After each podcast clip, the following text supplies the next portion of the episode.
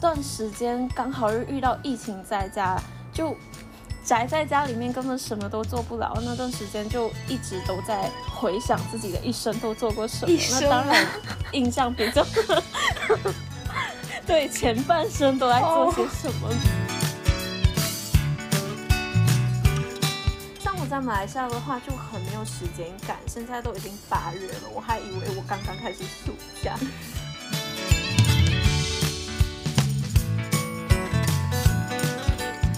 好像什么都可以干，但是呢，你又什么都不是专业的。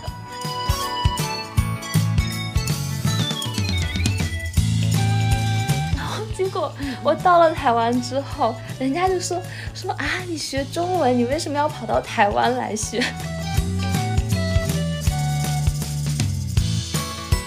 至于你下次来北京的时候，我要带你跟我爸妈、跟叔叔阿姨一起去爬山。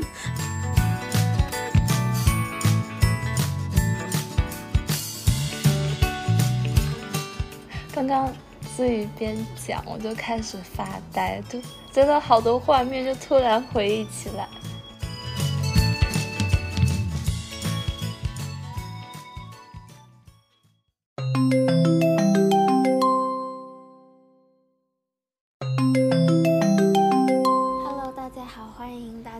苏博比亚，我是资宇，我是安阳。我们这一期呢是想要单纯的聊一下，回味一下我们在台湾台北的一些生活。那会想要做这一期呢，是因为开学快要到了嘛，所以会很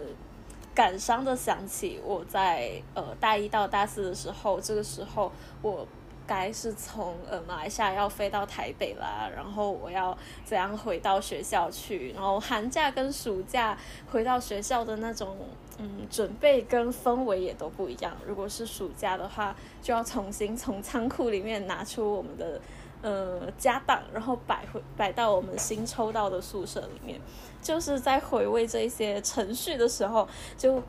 顺道的就非常的想念我们在台北的生活，尤其是在大学四年级的时候，我跟安阳很多很密切的关系都呃发生在那个学期，就一起吃饭啊，然后一起出去走走啊之类的，所以就单纯的想要用声音去记录那个时候我们的一些回忆。好，那在开始之前，我要玩一个大的，我要。向子瑜请问一下，因为子瑜之前也在节目里有讲到嘛，自己对台湾，嗯，好像去到那边之后的印象好像没有之前那么美好，所以子瑜一开始跟我说想要怀念一下在台湾的生活，还蛮诧异的，是为什么会有这样的转变？然后是因为得不到的永远在骚动吗？嗯，我觉得简单粗暴的说，当然是可以这么讲啊。但是，嗯，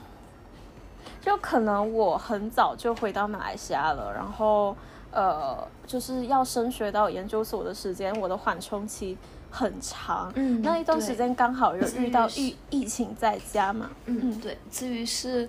大学大四上就提前毕业了。嗯嗯，对，所以缓冲期特别长，半年多的时间吧。其实严格算起来，应该有九个月的时间。那段时间刚好又遇到疫情在家，就宅在家里面，根本什么都做不了。那段时间就一直都在回想自己的一生都做过什么。那当然，印象比较。对，前半生都在做些什么？窝在房子里面，跟家人朝夕相对的时候，你会想着先暂时跟他们不要这么亲近，就会一直窝在自己房间里面做自己的事情。但其实事情又没有那么多嘛，因为就会觉得这这一段时间应该是我的蜜月期，我的缓冲期，我要做一点别的事情。这时候脑袋里面就会胡思乱想，开始在想啊。其实，在台湾的日子也挺不错的，而且台湾的日子过起来其实挺规整的。我不知道安阳会不会这么觉得。我跟妹妹都有一种很强烈的感受，觉得其实，在台北的生活并不会很容易的脱离轨道。你是待在学校的话，或者工作的地方，就早九晚五的下班上班，然后回到自己住的地方，可能就带个便当，或者是有什么包裹啊，刚好就要去哪个便利店取，然后回到自己的宿舍或者是自己住的地方，再拆开包裹吃吃晚餐，好像一天就这么过去了。那种生活其实还蛮。平时的不会有很多的波澜，可能很多的挫折都是在职场或者是校园里面，但一般在嗯日常生活里面不会感觉有多么多的困难，但是回到马来西亚之后，就遇到很多很现实层面的东西，嗯。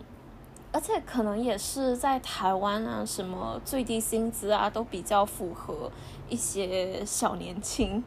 你可以很踏踏实实的就这样过完一生。如果你没有想要谈恋爱或者是成家立业，可能很多的规划都不用想的这么的严整，生活步调也不会那么快。但你其实又不会再虚度时光，因为你有在工作，所以就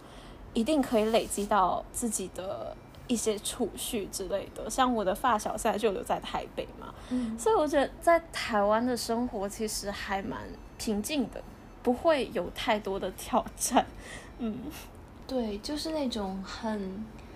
安逸、很平静的生活。然后像每一天是像至于说那样上上课，然后回宿舍就做一些自己的东西。要是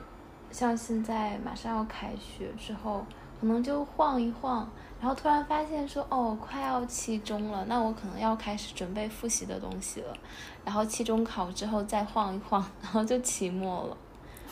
嗯，对呀对呀，时间过得还蛮快的，也不至于说哎，怎么时间过一过就没了，而是你也很清楚的知道每一个时间段我都有什么样的事情做。像我在马来西亚的话就很没有时间感，现在都已经八月了，我还以为我刚刚开始暑假，嗯，很多东西要忙，但是那种忙起来很没有阶段性的感觉，就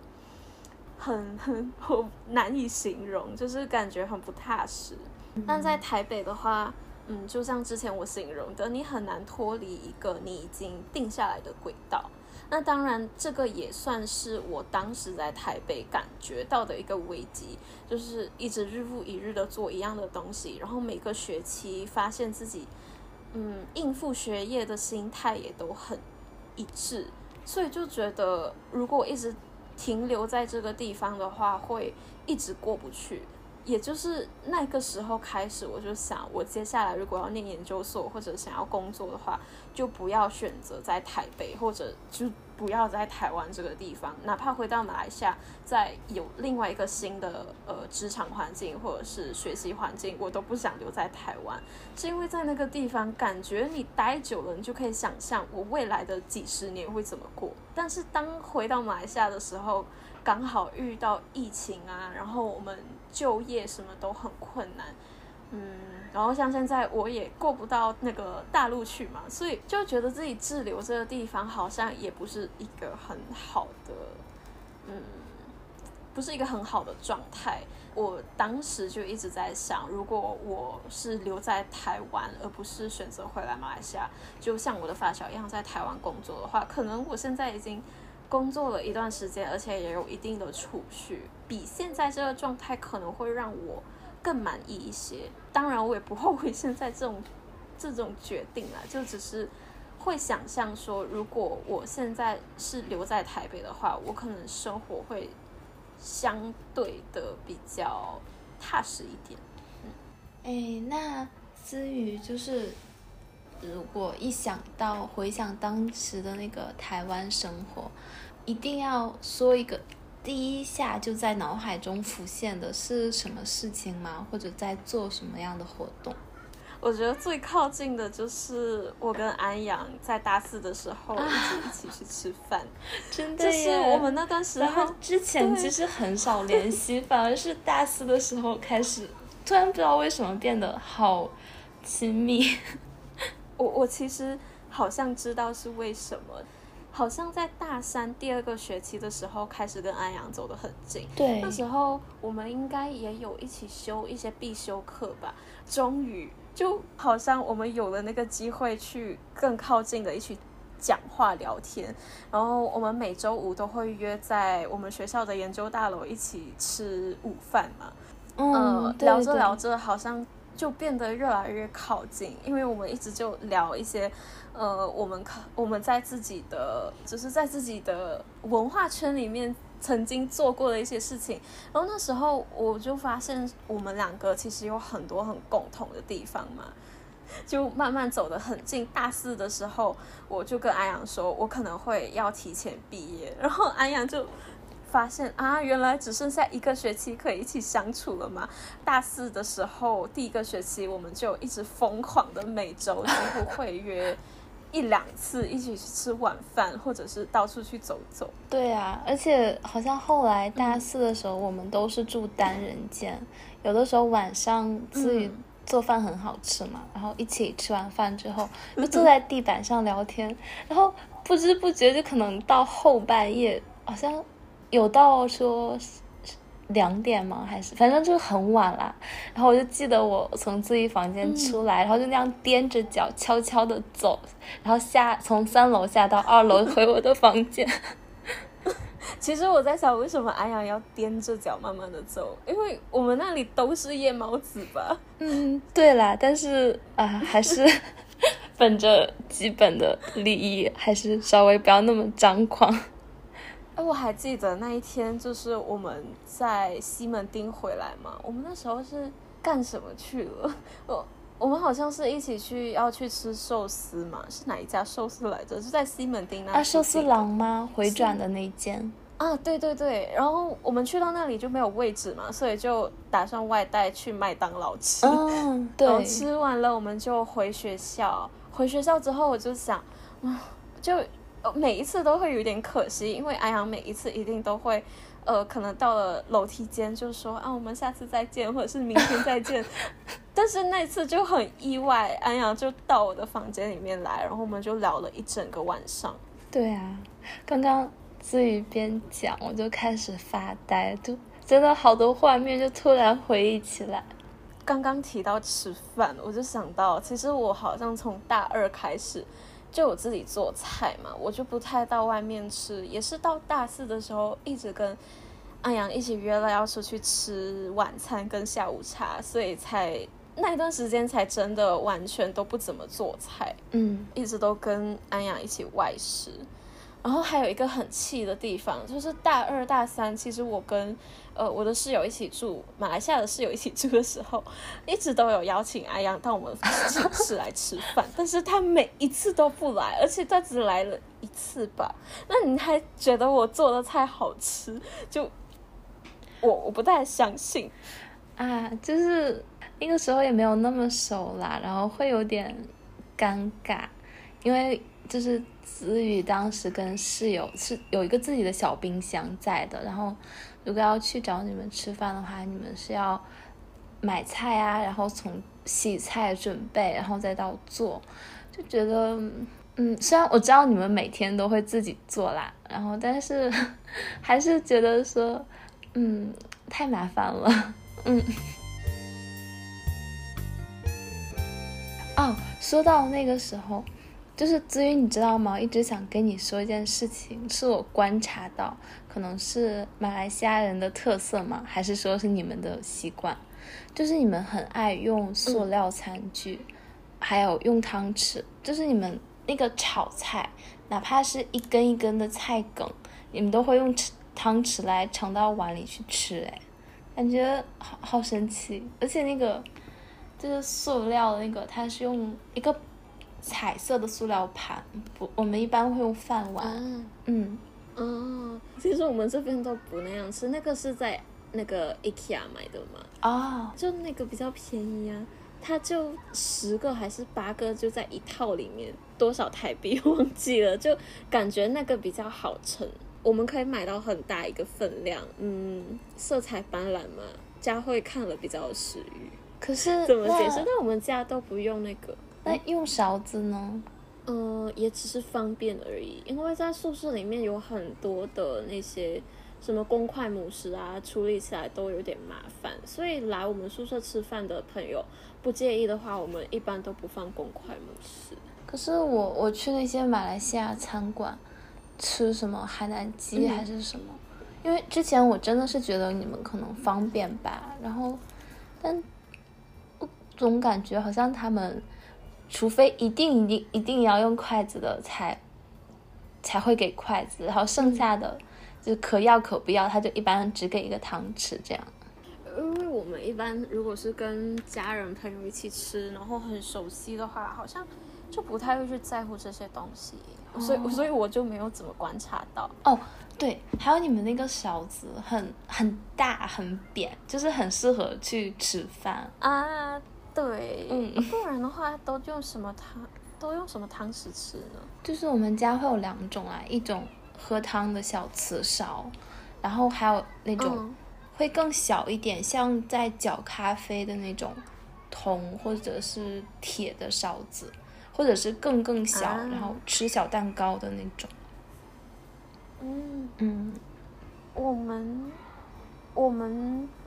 好像餐具用的比较复杂一点，都是用，呃，自己舒服就好。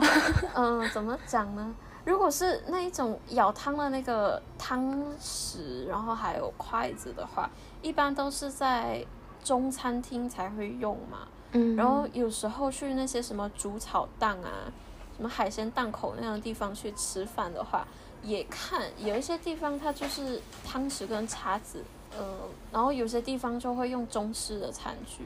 哦，就一半一半啦。然后我从小的话都不太用筷子，所以我是家里面用筷子用的最糟糕的一个，一直都被嫌弃的一个人。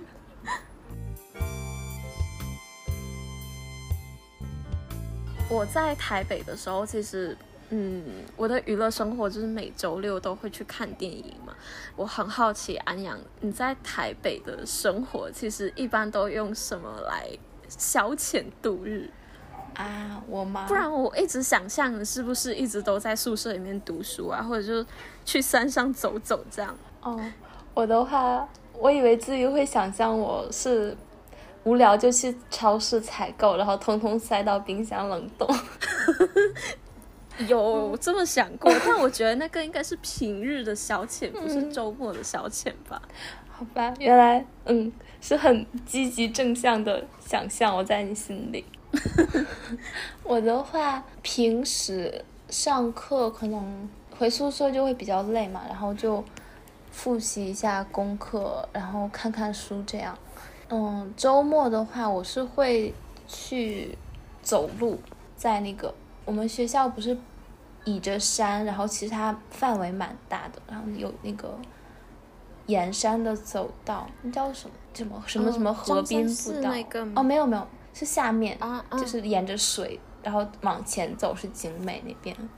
我就在那边走，往前是到差不多没有到动物园的那个部分，往后是到。它往后会可以走到头，就是会有一个桥，就把它拦上。我一般是走这样一条路，然后边走边跟我父母打电话聊天。我们是一周联络一次吧，平时就是在微信，然后发发图啊，打打字这样。一般我一周看课的排的情况，可能在周中没课就周中去，不然就周末，然后会早起去木栅市场。买一点什么水果啦，或者是什么，就哪怕不买，就东逛逛西逛逛也蛮有趣的。我觉得安阳过得比我还要清心寡欲。不知道就是安阳在去台北之前啊，有没有对台北有一定的想象？就是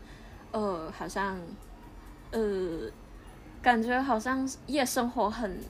丰富的一个地方。我记得我申请了要去台北。升学的时候，其实我爸妈对我比较担心的，就是 在那边会不会有一些不好的夜生活啊，然后呃怎么样怎么样啊，就是会有一些不好的习惯会在那边染上。但我就发现，其实，在那边的话，虽然很多人都有夜生活，像呃，同学之间都会组团去唱 K 呀，或者一起去看电影，然后一般都会看到半夜十一点多、十二点这样。就在呃我的家乡这边的话，是特别晚的啦，就已经算是一个夜生活了。但其实他们的夜生活并不至于那么不健康。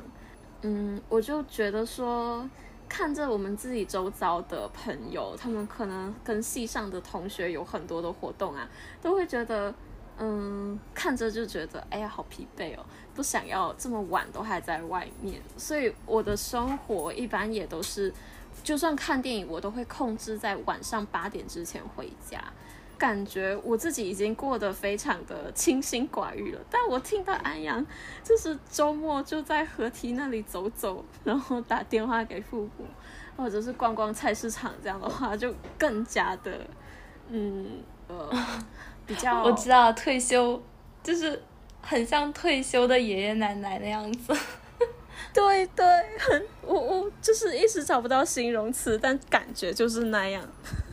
然后就感觉想起来那个声音，应该都是很嘈杂的那一些叫卖声啊，还有一些什么，嗯，一些蔬菜、蔬果的味道在飘，就就不会想象说啊，应该会有一点什么商场的味道。我觉得在安阳的台北生活里面，好像闻不到那一阵味道。哦，倒也不是，我可能也会自己去商场逛啊，或者是夜市什么的。但是，可能觉得自己逛会比较自由，就是比如说我看到一个摊位很有意思，我就停下来看，不用跟我的伙伴说啊某某某，我可以去那边看一下吗？你稍等哦，然后这样子。对呀，对呀。对，但是跟至于逛是另外的啦，就是我们会讨论说，哦，这个好玩的地方在这里，那个好玩的地方在那里，对，都是各有各的好啦。不过刚刚至于说夜唱的事情，我想起来，因为大一我们是强制要住安九嘛，哦不对，自九，自九，然后它是一个四人间，每个人上上床下桌这样子，然后我就记得，真的回想一下，我小的时候真的是乖乖女，就是。从来都不是说什么父母设不设门禁，而是我天黑之前一定是在家的。我跟朋友约的话，一般是说我们就早一点约，然后会在晚高峰之前就已经各自回家了这样子。所以当时他们，我一个室友，他们系上组织夜唱，可能是因为夜唱比较便宜啦，然后他好像就是后半夜才回来，就第二天。我好像是下午的课，我就看到他一直在睡。我早晨可能七点多起来，他就在睡，然后到十点多他还在睡，等到中午，然后我。下午都快去上课了，他居然还在睡，我当时就有点担心，因为他前两天可能有一点点感冒这样子，我就想说，天呐，他不是生病都起不来床了吧，甚至连呼救都不行，然后我是不是要那个踩着梯子去看他一下？然后但是我们关系又没有到那么亲密的程度，我又很怕吓到他，然后真的在那边纠结了很久很久很久，然后突然他就。坐起来，然后从床上爬下来，去了一趟洗手间，然后还是说去买了点食物回来，然后吃饱之后继续上床又睡。然后我说：“哦，好，原来是这样的作息，我就可以放心去上课了。”我现在都不太记得我住那个四人寝的时候的情况了。嗯，没没有太多的印象，因为快乐的回忆都在大二开始。嗯，那我们开始住自强实社的时候，对，就真的感觉跟台湾的同学可能很多生活习惯呀，或者是爱好都不太一样。所以虽然也有很好的当地的朋友，但是。就不太会常一起出去玩这样。不过说起来，我觉得台湾同学好像蛮会把那种听起来很恐怖的项目玩得很小清新。就比如说像至于刚刚说酒吧呀，晚上去 KTV 啊，然后什么的，就他们其实后来你看照片啊，然后或者听他们讲，觉得其实就还好啦，就是没有那么。对对对对对，其实不去那些阴暗地带就还好，就是像什么，嗯，就感觉那边会有一些不好的东西或者活动展开的地方，就尽量少去，避开一些可能一些不法分子会比较活跃的时间段。其实台北很多地方相对都比较安全的，并不是说呃去到那里就会很危险。然后晚上的话，其实小心一些。也都还好，因为我印象中都没有那种人很少的时候，就只有可能寒暑假到了，然后我们还没回国那段时间人比较少的校园就曾经遇到过，但其实很多社区都不至于非常的冷清，所以不会让你感觉到很危险吧？但也是我去的地方特别少了，我来来去去就去什么信义区学校、动物园，还有。可能呃，我发小还有我妹妹的学校都不太去别的地方啊。说到这个，我跟自己讲一件我很蠢的事情好了，在北京的，是我上高中的时候，然后跟班上一个同学关系蛮好的，他就说说哎，我们要不要找时间周末去三里屯啊？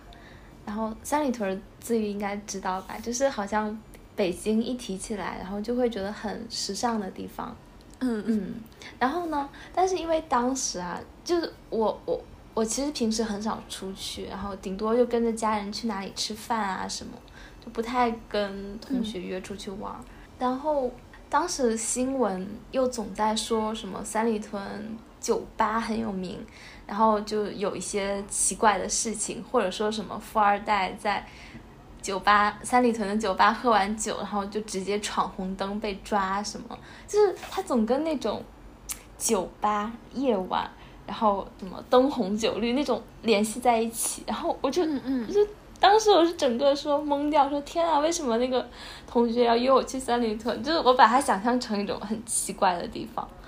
然后我就回避掉了。然后那个同学还很。奇怪，为什么每次约我都不要去？结果后来上大学吧，自己慢慢出去玩，然后我才知道说，哦，三里屯原来是一个就是有很多吃饭的地方，然后很多卖衣服的地方，白天就是很热闹的商业中心，就是很年轻人的那种地方。然后我当时整个哇，超尴尬。就我真的觉得安阳过的那种日子是非常退休老年生活。然后我想象我在台湾的时候，呃，偶尔有跟你出街去吃饭嘛，然后你都会聊到，至于你下次来北京的时候，我要带你跟我爸妈、跟叔叔阿姨一起去爬山，然后就说我们上到山上去喝茶、吃吃小点心。我就想说这是什么？就是我我我我很喜欢，但是我就想说如果。安阳的生活都是这一些作为消遣的话，那真的是 真的很退休，很嗯，真的很清心寡欲了。哦，没有那么寡淡了，因为像爬山的话，其实就会呃，除了我们家，还会有跟我们家关系很近的父母的朋友啊，然后就会跟那些叔叔阿姨聊一路，各种奇奇怪怪的问题啊什么的，就在那边说，其实还。嗯，就是很热闹啦。我知道很热闹，但是感觉好像你都很少听你提起会跟朋友一起去逛街什么的，然后以至于我跟你在台北，然后偶尔可以一起去看一场电影，真的是非常不容易的一件事情。好像有两次吧，总共跟你滚滚红尘和圣诞节，还有一次是那个纪录片，不知道是不是跟阿阳一起看的，那个。就是 Peter Jackson 的那一部电影，关于什么？They shall never grow old，关于世界第一大战。哦，哦，有有有，是吗？有那一部是不是？就是是不是跟你一起看的？对，我记得我后来它是大陆比台湾上映的要晚，然后我后来好像还有推荐我父母。对对，至于你知道吗？我在台湾的观影经历也就只有那三次而已。哦，为什么？就好像真的很难走进电影院吧，尤其一个人就会很奇怪啊，然后要在那种很暗的空间待两个小时。啊，可是我，可是我真的非常享受自己一个人走进电影院的感觉。我我看电影就是每周六都去看一次嘛，然后一般就是一个人会看两三场左右，偶尔会跟我的发小跟妹妹一起看，然后偶尔会约朋友。我就是，我现在其实想到台北，我。回忆还蛮多的一个地方，就是信义区的那个什么信义微秀影城了。就那里，我我的学妹甚至说那里就是我的另外一个校园。呃，好像我每周都会去那边看电影，就一定要凹出个两三部电影在那边看。怎么说呢？感觉很很有规律的，其中一个分界线就是电影院了。就是每周六我会。早上大概七点这样起床嘛，就是搭中十八到信义去，然后再呃自己买电影票，嗯，就那里会有什么汉堡王啊，然后还有全家便利店嘛，然后到九点。怎么说到九点还是十点之前，其实影城里面的那些饮食区都还没有开，所以我会到全家去买早餐，可能会买一杯饮料什么的，然后再带到影院里面去吃。吃完早餐出来，可能第二场的时候就约了妹妹跟我的发小一起看完了之后，再走到旁边的那个星光三月去吃午饭，逛到下午就回家了。就那那个地方就。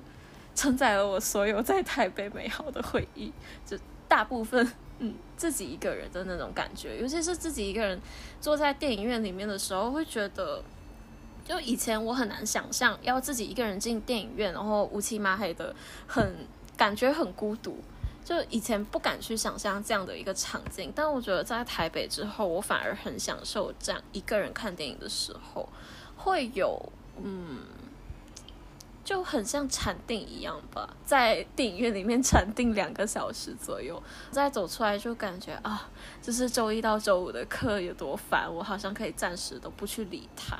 可能我如果一直待在宿舍或者在学校的话，我会一直都在想啊，我今天没有复习会好，就感觉很废。周六那一整天，我预留给自己的方法就是强迫自己在一个电影院里面什么都不想就去看电影。对，我懂我。好像之前有个假期，就是每天都会规定自己在房间自己看一部电影，一个人看电影的感觉真的蛮好的。而且就是因为假期啊，很容易就混过去。可是那个时候我就在我的日程本上每天写上我今天看的电影，然后后来一看，觉得好像哦还蛮有成就感的。就另外就是台湾真的其实。蛮适合看电影的，会有很多很小众，像刚刚说那个纪录片，然后或者是一些比较难看到的，数位修复的，对对。我现在看到很多在北京的一些研究生的同学。他们看一些数位修复的电影，都是到电影资料馆去看嘛。在台北比较特别的一点是，那些数位修复的，它都会很像新上映的电影一样，会去做一些商业营销啊，然后会感觉比较亲近一些吧，你就不会感觉好像我要到博物馆去很严肃的去看一个电影怎么的。嗯，呃，当当然我还没有体验过那种电影资料馆看电影的感觉，但我会觉得好像。两个场域看起来会有点不一样，因为我们研究生的同学都是老师推荐，呃，哪一些电影最近会修复上映，然后好像就有一种做功课的感觉。我我就觉得可能在台北的话，那一些数位修复，它就兼夹在那一些新上映的爆米花电影里面，就如果有缘分的话，选一部来看，就会有一种好惊喜的感觉。对呀。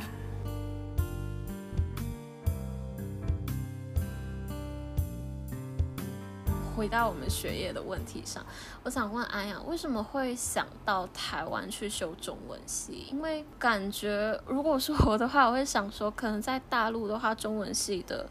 嗯，可能第一手资料啊，还有师资什么的，也应该不差台北。是不是有什么东西吸引你去？对这个问题，其实很多台湾同学会问。嗯，怎么说？我觉得 真的是。大家思路不一样，就是我在大陆跟我同学，尤其可能跟叔叔阿姨那辈人说，他们会更明白。就是我一说要到台湾去学中文，然后他们就会觉得说，哇，那太好了，那边对文化的保留更多。就就我们是理所当然这样认为的。然后年轻像我这样一代，就算觉得说，其实大陆的中文研究也都很好了嘛，然后呃也会觉得说，嗯，去那边也很好，也很有特色。像因为我之前听一位就很老的老师，他讲课的时候就突然就很感慨说，他就是那些时候真的就是没有办法学习嘛，然后。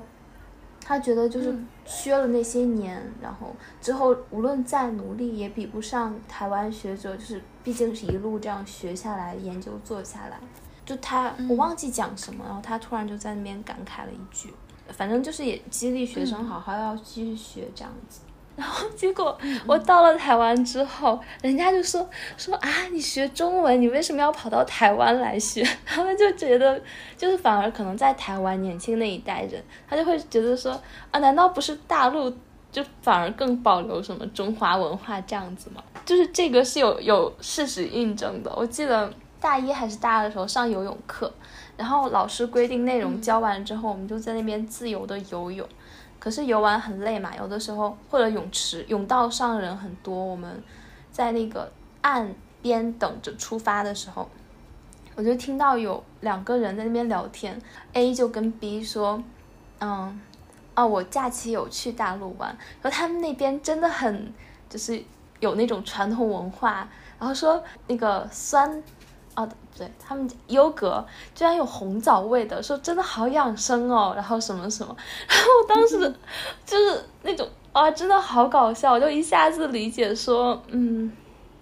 对，大家 两边人看对方的态度是不一样的，然后我可能就会觉得红枣味不就是很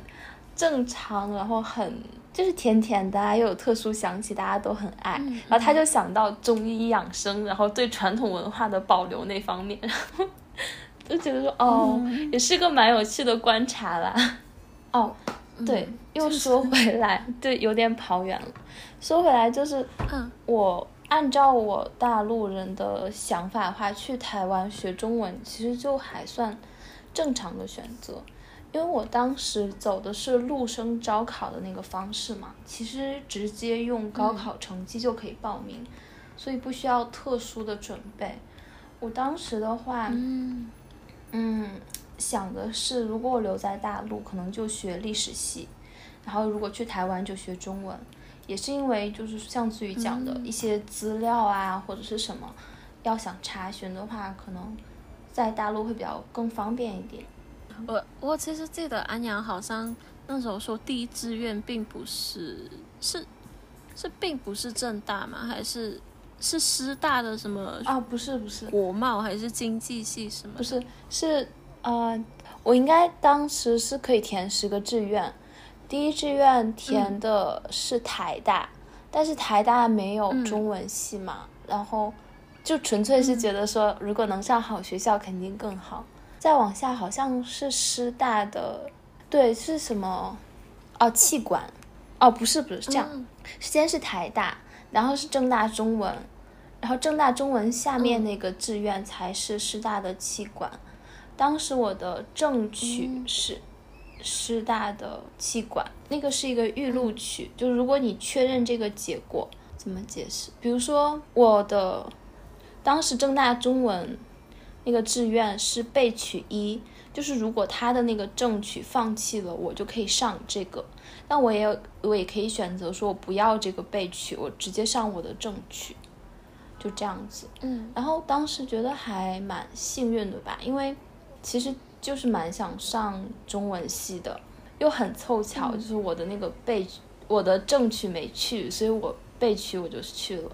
然后其实啦，就是现在想想在。正大读中文也蛮好的，因为之后也有跟大陆这边的同学，包括之前来交去台湾交换的同学有聊过，就发现可能大陆中文，大陆就不叫中文系，叫汉语言文学，它的课程设置就是很偏语言的感觉，它不会说只是中文，它会就是像西方的一些理论也都是要读的，把整个构架铺设的很开这样子，然后像一些文艺的理论也要读要学。感觉正大的中文就比较专在呃古典啊，然后其实它它的范围都比较局限。就蛮传统的必修，嗯嗯，对对对，就是我们的必修就是大一的时候是国学嘛，嗯，然后呃像散文那一个课是国文课，它虽然是通识课，但中文系的学生要修的就是唐宋的散文。然后在金石之前，好像是唐宋明清都要念的嘛。然后到大二的时候，都是学什么文字学啊，然后大三声韵学，大四训诂学。哦，对，文字声韵训诂好像大陆也会有，但它不一定叫这个名字，就是它会叫什么语言学概论啊，然后就那种很现代科学的那种感觉。但我觉得主要差别在我们那些选修，它像《诗经》《楚辞》《史记》就很专题式。其实你去上课才知道，老师真的是会很天马行空。然后，尤其是我们，嗯，对，我们的就是导师吗？不是不是，就大一的导师，不是啦，教教《诗经》《楚辞》这不是教《楚辞》《史记》的那一位，就是他他，我就好喜欢。就是那样子的老师，就是年纪大大的，可是他脸特别圆润，然后就透着那种红晕，眼睛特别幼对，眼睛好亮，就是很像李安的那种感觉。然后讲起话来是面带笑意，完全沉浸到自己空间。真的，他一句课文他能讲一整节课，你就随着他那个思路就上下，然后像坐云霄飞车一样。可是你下了课之后，又一下子突然间从云端跌落，你就会觉得说，哇，他讲的好美妙。可是我体验了这个过程，我却不能掌握它，就是那种感觉。我没有上过他的课，但是他的那个传闻真的就在中文系里边是一个很神奇。呃，我们的中国文学史老师不是有说嘛，他有一个外号就叫什么魏晋。魏晋，他的姓氏加魏晋，就是因为因为他的中国文学史那一门课永远都说不过魏晋，就是那一个就是他的界限了，他永远都说不完。对啊，就是 真的就是他会特别沉浸在一个课题。对，就想如果要是唐宋元明清，其实后面有很多朝代很多内容，但是他从开头就就要。讲不下去了，呃，不是讲不下去，就是会一直沉浸在那个里面无法自拔。就其实我觉得台湾好像还真的蛮宽松的，就是老师他对课纲不会那么严格的遵守。哦，真的，这位老师好可爱。他我记得后来他不是好像别的老师休假，然后他就要代课嘛，然后他好像为了说怕自己。讲不完，是不是说他先去上了后面的课，再去上前面的课？我忘记，好像大概是这样的一个听说。嗯，应该是我们的老师的方法，然后就是推荐给那个老师，因为我们的中国文学史的老师，他在我们之后的那一届，他修了半学期，呃，不是，就是半年的假嘛，所以他只带第一学期，然后第二学期就呃让。刚刚那个就是《史记》跟那个《楚辞》的老师带，那时候我们的中国文学史的老师，他是他也是怕自己的课程讲不完嘛，所以他就从《诗经》开始讲，就是先从先秦开始讲，然后他让助教在 T A 课的时候从清朝开始倒回去讲，这样的话就不会好像 就就不会冲撞。对我真的觉得教文学蛮养人的。我们其实有好几位老师啊，包括后来那个子宇有上过他的课，他教那个西方理论批评的那位，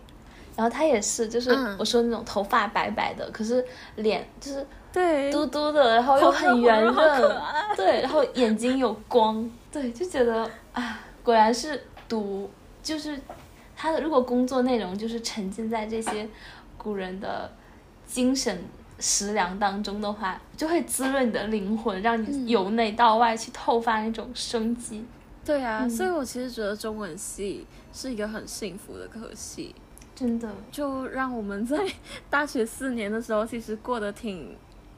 轻松的吧。就是呃，文史哲的这个领域里面，一直都去探索一些东西。虽然这些形而上的东西，让我们觉得好像踏出社会的时候会有一些对接不上的地方吗？然后感觉没有一个很硬核的那个实实一一个技巧在，但是那个过程是很甜的，就是现在想起来都觉得甜滋滋的。嗯，是的，我不知道安阳会不会就是感觉在念文史哲的时候会有一些呃，就是会有一些焦虑，诶，为什么？像我们之前其实有聊到嘛，就之前我们跟考字人的那一期不是有聊到，其实呃我们在马来西亚啦，会觉得好像念这些人文社科的专业会有一点害怕，我们踏出社会还有职场的时候会找不到一个对接的呃工作。嗯，你在学习中文的时候，其实有这个困惑吗？啊，我我理解，就是我们也会说中文就是一个很万金油的，哦，就我们也会说中文是一个很万金油的专业。像比如说你毕业，嗯你可以去做什么人力啊，做行政，然后也可以在学校啊，然后你也可以去教小朋友，就好像什么都可以干。嗯但是呢，你又什么都不是专业的，就是听起就是人家可能夸你说哦万金油，但实际上就是你知道你是很没有竞争力的。但是这个说实话啦，就是没有太困扰到我，因为我是反过来想，我是想的嗯啊，既然已经没有竞争力了，那我就学的开心就好了，就很没有志气就是了。我其实心态跟安阳挺像的，不会觉得很困扰。就当时学的时候是很开心的，整个过程是幸福的。嗯但因为在毕业之后，我不是说了我缓冲期比较长嘛，嗯所以那段时间就想了很多。我当时如果选的不是这个科系，而是别的科系的话，是不是现在我就已经开始来就业啦，然后已经开始赚钱了什么的，会有一点点这样的担忧。当时会有一点啊，现在虽然我还是觉得就走一步算一步，学的开心就好，但它还是一个蛮，就可能很多人想起来会蛮困扰的，因为我们身边中文系的朋友，不知道安阳有没有发现，其实有很多同学他们都是双主修或者是辅修的，嗯。不然他们就会去拿一些学程，然后我们两个就算是那种非常纯中文系的，都不辅也不双，然后什么学程也不拿。对，但是相对来说啦，我观察到台湾的中文系的朋友，或者是大陆学中文的朋友，感觉学中文相对其他专业来说，大家好像都没有那么急，就是慢慢来。嗯，就会觉天然的，好像觉得自己会读很久的书，可能读完学士之后还要读硕士，再读博啊之类的。就，嗯，我觉得其他的专业，比如说学商的、学法的，或者是理工科，他们真的是可能就是可能大二大三就开始找实习，然后去公司啊各种，然后考了很多证，就是他们的怎么说，就他们的课程设置也是就是很职业导向型的，就是要培养你去嗯。能够尽最快的适应工作，然后能出成果，就这样子，不像我们。嗯对呀、对，当然这也可能是中文，对中文系被人家说很废的 那种，哎，但是就是反正一件事情两面看啦，一方面我们可能嗯不能一下子就转化成果，另外一方面就是慢慢积累那种人文底蕴吧。嗯，对啊。啊，对，我还想问安雅的是，其实你在什么时候开始决定要呃，就是申请研究所，就是申请读硕士啊？我我好像就从来都会觉得自己会一直读吧，只是到后来才渐渐觉得说我可能要换一个专业这样子。就是其实艺术史说是换专业，但我觉得好像没有太远。对，就嗯，对呀，觉得中文这种学科就是你读个硕甚至还少，可能是要读博，然后才可以继续在这个领域努力。反正我的想法一直是，就是除非我觉得我资质已经平庸到不可以继续读了，那我就不要浪费这个学习的资源，然后我就去干别的好了，不然我就要一直读下去。嗯嗯，我好像是。没有这个概念的耶，就是我在到台湾的时候，其实并没有想象自己会去读硕读博，然后是在大二的时候，我认识了一个从四川来的交换的陆生，我才嗯呃有那个概念是就是哦我可以读硕，然后就开始在想我自己的研究兴趣是什么，因为我其实有想。呃，怎么讲呢？在马来西亚其实是一个有无限商机的地方吧。就对我们来讲，或就我的学长姐有一些，要不是留在台湾去读硕博，就是回到马来西亚来创业，就会遇到很多这样的学长姐，他们其实还蛮有商业头脑的。所以，我我觉得这可能也是我们这一辈人的一些，就是比较共同的一些价值取向。会觉得回来这里发展一些自己的小本生意啊，怎样怎样是比较踏实的，所以那时候我就没有那个想法说我是可以再继续深造的。但是在认识了那个朋友之后，我就发现哦，原来我可以再继续读硕，哎，也发现自己其实还蛮热爱学习。就打算继续再读下去，然后现在其实那个心态还是很像，也跟安阳有一点像啊，就觉得自己如果有那个能力，而且有那个想法的话，继续再读下去也未尝不可。但如果说已经走到了一个，嗯，自己的想法有一个可能一个瓶颈的时候，就先暂停一下，还是走一步看一步的心态吧。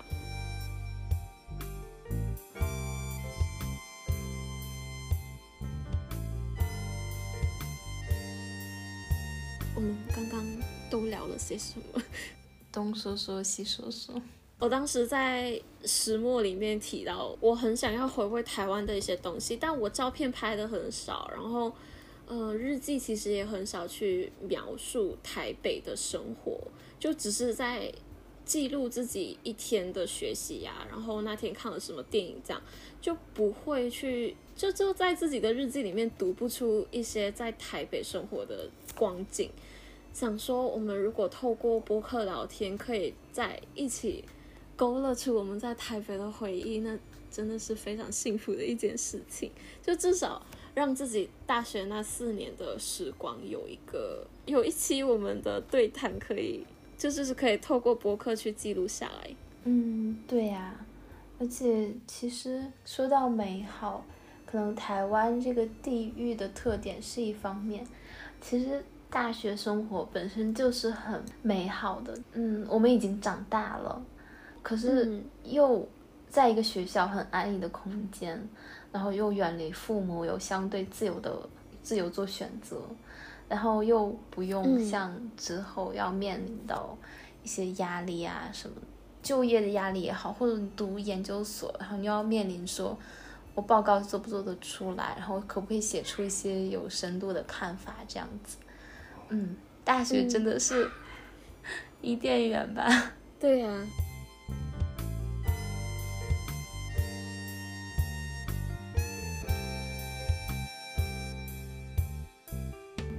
就是在校园里面，然后在一些我们特定的嗯生活比较靠近我们日常生活的一些地方，感觉不会有太多。呃，现在我们会去烦恼的一些比较复杂的事情吧。嗯，然后其实我觉得还有很多那些小小的日常生活里面的小确幸，都是在台湾的时候很微妙的一些嗯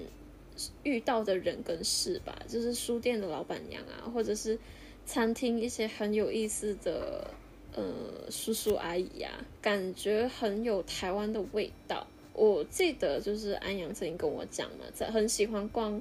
呃，我们那边的木栅市场的一个原因，就是在那边可以感受到很多当地的叔叔阿姨他们的嗯一些日常，然后会让他觉得很温暖，很有那种人的生活的气息。其实这些都是构成我们在台北这个地方生活的时候很有味道、很有温度的一些回忆。嗯，对啊、好吧，那如果台北的这一期我们没有别的，我们就可以暂时暂停这一期。好呀，那我们这一期的聊天就到这边结束啦，我们下一次再见，大家拜拜。拜拜。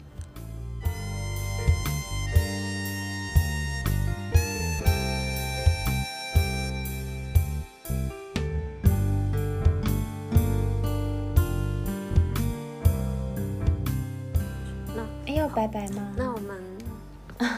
要啊，嗯，当 然要。好啦，我就做一下结束。嗯其实我们那时候除了自己对自己有更高的要求之外，就不会。啊，我家的狗狗又在吵架了。他们为什么到这个时间点就要吵架？我很不明白。